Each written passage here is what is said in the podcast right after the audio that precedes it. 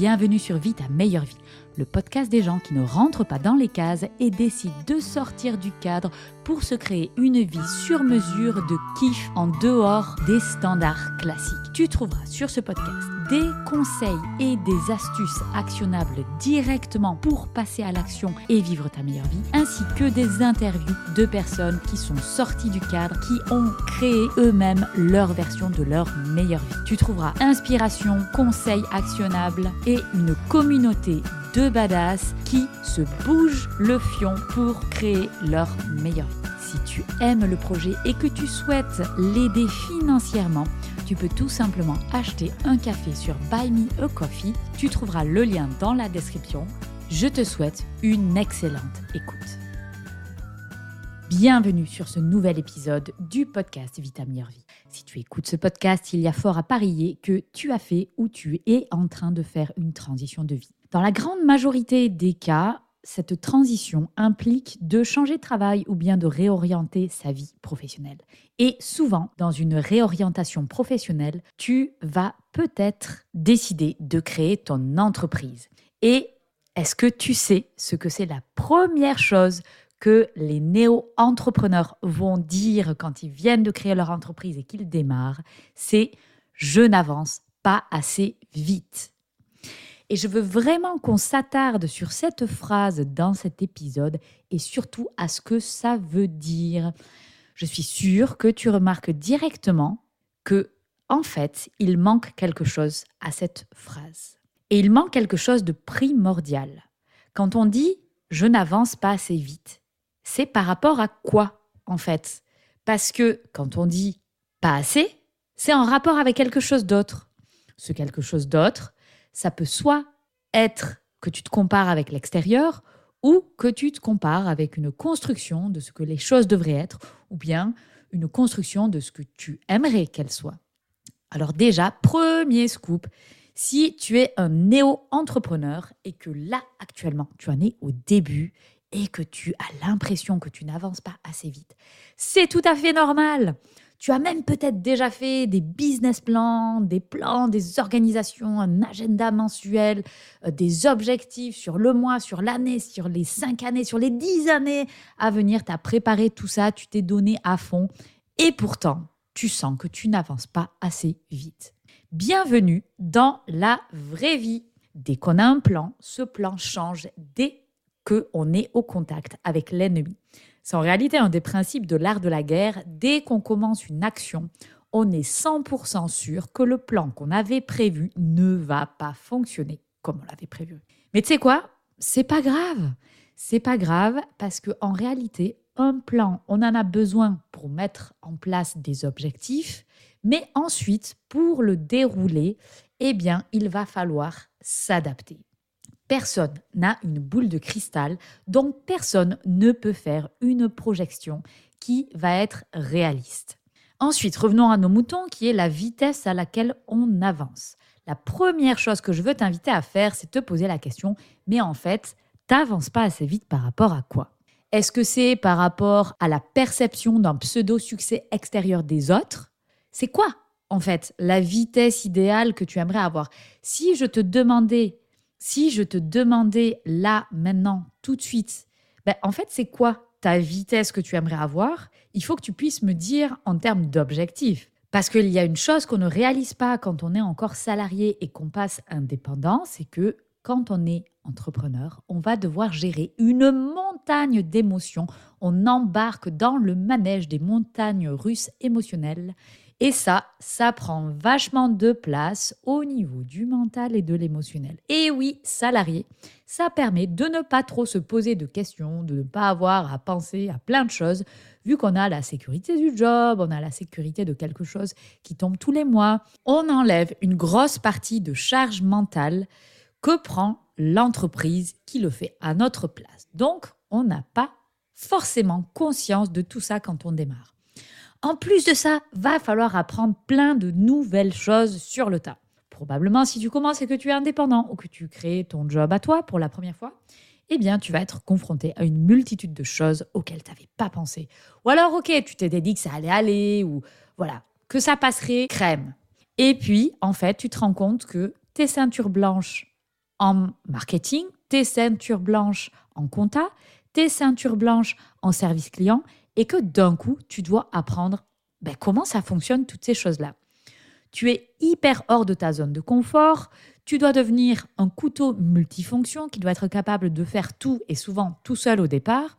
Donc, seulement voilà, toi, ton domaine d'expertise, c'est pas tout ça, c'était juste une chose que tu veux partager avec le monde entier. Génial. Par contre, tu n'as pas ou pas encore tous les outils qui vont être nécessaires pour que ta spécialité à toi, tu puisses la déployer et la partager au plus grand nombre.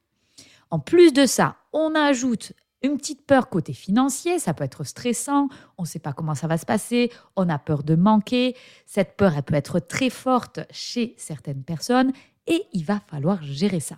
Donc, bienvenue la montagne émotionnelle auquel tu n'avais pas pensé.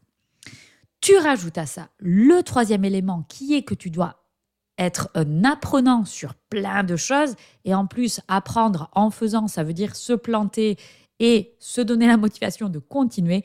Donc il y a une belle courbe de progression à prendre sur le départ qui est salée. Donc en termes d'apprentissage, ça va être chargé et ça peut te donner l'impression de ne pas avancer. Donc là maintenant, tout de suite, je veux que tu aies un petit peu d'empathie pour la personne que tu es. Parce que si tu es déjà passé à l'action, tu fais le plus dur là, maintenant, tout de suite. Tu te donnes une bonne tape sur le dos parce que là, tu es en train de faire la phase la plus difficile qui est le départ. Ensuite, je t'invite à te poser la question, qu'est-ce que c'est pour toi la vitesse à laquelle tu aimerais aller? Et je veux que tu mettes des choses quantifiables derrière. Qu'est-ce que tu veux dire par vitesse?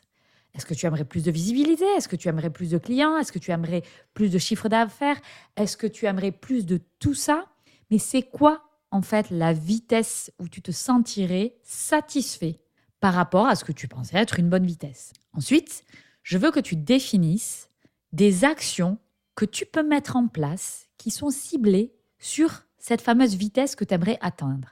En fait, cette vitesse, on va la développer en objectifs et ces objectifs, tu vas définir une carte pour les atteindre. Et cette carte, c'est une succession d'actions qui vont te rapprocher de cet objectif. Ensuite, je veux que tu te poses la question, ton objectif, est-ce qu'il est réaliste? Si tu me dis, demain, je veux 10 000 clients, aujourd'hui, j'en ai un, tu sens que ça va peut-être pas être faisable, cette histoire. Il faut vraiment rajouter cette dimension de réalisme parce que, évidemment, si je pose la question à tous les indépendants du monde entier, quelle est la vitesse de croissance qu'ils aimeraient avoir, tout le monde va me répondre une vitesse exponentielle. Mais, d'une part, c'est pas réaliste. Et d'autre part, la vitesse exponentielle, c'est le meilleur moyen de se casser la figure juste après. Alors tu vas me dire, mais pourquoi en fait, Fanny, tu devrais souhaiter le meilleur, la vitesse exponentielle à tout le monde? Eh bien non, je ne te le souhaite pas. Une des premières leçons que j'ai appris en business management, c'est que on doit aller à la vitesse qui est soutenable pour nous. En réalité, développer un business, c'est aussi se développer soi-même. Et on ne peut pas aller plus vite que la musique. Il faut clairement être prêt à encaisser beaucoup de choses si demain, je te file 10 000 clients. Je te les donne. Tu vas te prendre dans la tronche un raz-de-marée de trucs, tu n'étais même pas prêt pour ça. Et je te donne juste un exemple. Si tu as 10 000 clients, je vais prendre à la grosse louche comme ça, on va dire, tu vas avoir 10% de personnes qui vont pas être contentes. 10%, c'est 1000 personnes qui sont mécontentes de ton service et qu'il va falloir gérer. Est-ce que aujourd'hui, tu es prête à ça ou savoir qu'il y a 1000 personnes qui sont pas contentes de toi va faire que tu vas t'effondrer et te dire que tu es nul Sincèrement, est-ce que tu saurais gérer 1000 personnes autour de toi qui sont pas contentes? Et ça, c'est une seule chose que tu vas avoir à gérer, c'est-à-dire un service après-vente. Tu vas devoir gérer des milliers d'autres trucs que tu n'avais même pas idée qu'il fallait que tu les gères. Donc une croissance à une vitesse qu'on ne peut pas soutenir, c'est la meilleure recette du burn-out de l'entrepreneur. Et ça, tu dois te le placarder devant ton écran d'ordinateur. Une croissance insoutenable égale burn-out. Et ça, bien sûr, je le souhaite à personne. Parce qu'après, c'est des mois hein, pour se relever de ça. Alors aujourd'hui, à la fin de cet épisode, je t'invite à te poser la question, qu'est-ce que c'est la vitesse à laquelle j'aimerais aller? Concrètement, ça veut dire quoi? Quels sont les objectifs réalistes qu'il y a derrière et quelles actions je peux mettre en place pour les réaliser? Mais surtout, je veux que tu te rappelles que la vitesse à laquelle tu vas, c'est la vitesse à laquelle tu grandis. Et sois un peu sympa avec toi-même et dis-toi que tu es déjà là aujourd'hui à des années-lumière de la toi qui était coincé il y a peut-être quelques mois, il y a peut-être un an, qui aimait pas sa vie, qui se sentait perdu, qui se sentait inutile, qui se sentait au fond du trou. Tu es déjà en train de faire l'impossible, ce que tu pensais qui était impossible. Donc sois sympa avec toi. Le reste, c'est des outils, le reste, c'est des choses à mettre en place et tu vas aller à la vitesse à laquelle tu vas aller. Et ça, c'est vraiment quelque chose qu'il faut accepter, à moins que tu aies un impératif financier qui fait que peut-être tu dois appuyer sur la pédale de gaz. Ok, il y a une réalité de la vie qui fait qu'on a besoin d'argent pour vivre. On va pas se lancer si jamais il y a une telle pression financière. Il y a d'autres moyens de faire ça. Mais en tout cas, si tu veux que ton projet réussisse et si tu veux vivre ta meilleure vie professionnelle avec ton projet à toi, sache que tout ça, ça prend du temps. Et en fait, je vais finir là-dessus. Un arbre, on ne peut pas le forcer à pousser vite. La seule chose qu'on peut faire quand on plante une graine, c'est s'assurer qu'il y a du soleil, s'assurer qu'il y a de l'eau, s'assurer qu'il y a un sol qui est bon pour lui. Le reste, c'est pas entre nos mains. Donc, avoir des objectifs, mettre en place des actions, c'est nourrir son projet et ensuite, accepter la vitesse à laquelle on va. Attendez, attendez, ne partez pas avant que vous éteigniez votre téléphone et que vous retourniez à vos occupations. S'il vous plaît, est-ce que vous pouvez mettre une note de 5 étoiles sur votre plateforme d'écoute? Et si vous avez un iPhone et que vous êtes sur Apple Podcast, est-ce que vous pouvez me laisser un petit commentaire? J'adore lire vos commentaires et en plus ça donne une grande visibilité au podcast, ce qui est indispensable pour assurer la pérennité de ce podcast. Et je vous en serai éternellement reconnaissante. Vous pouvez m'envoyer un petit message perso après, vous savez, je les lis et je vous réponds toujours.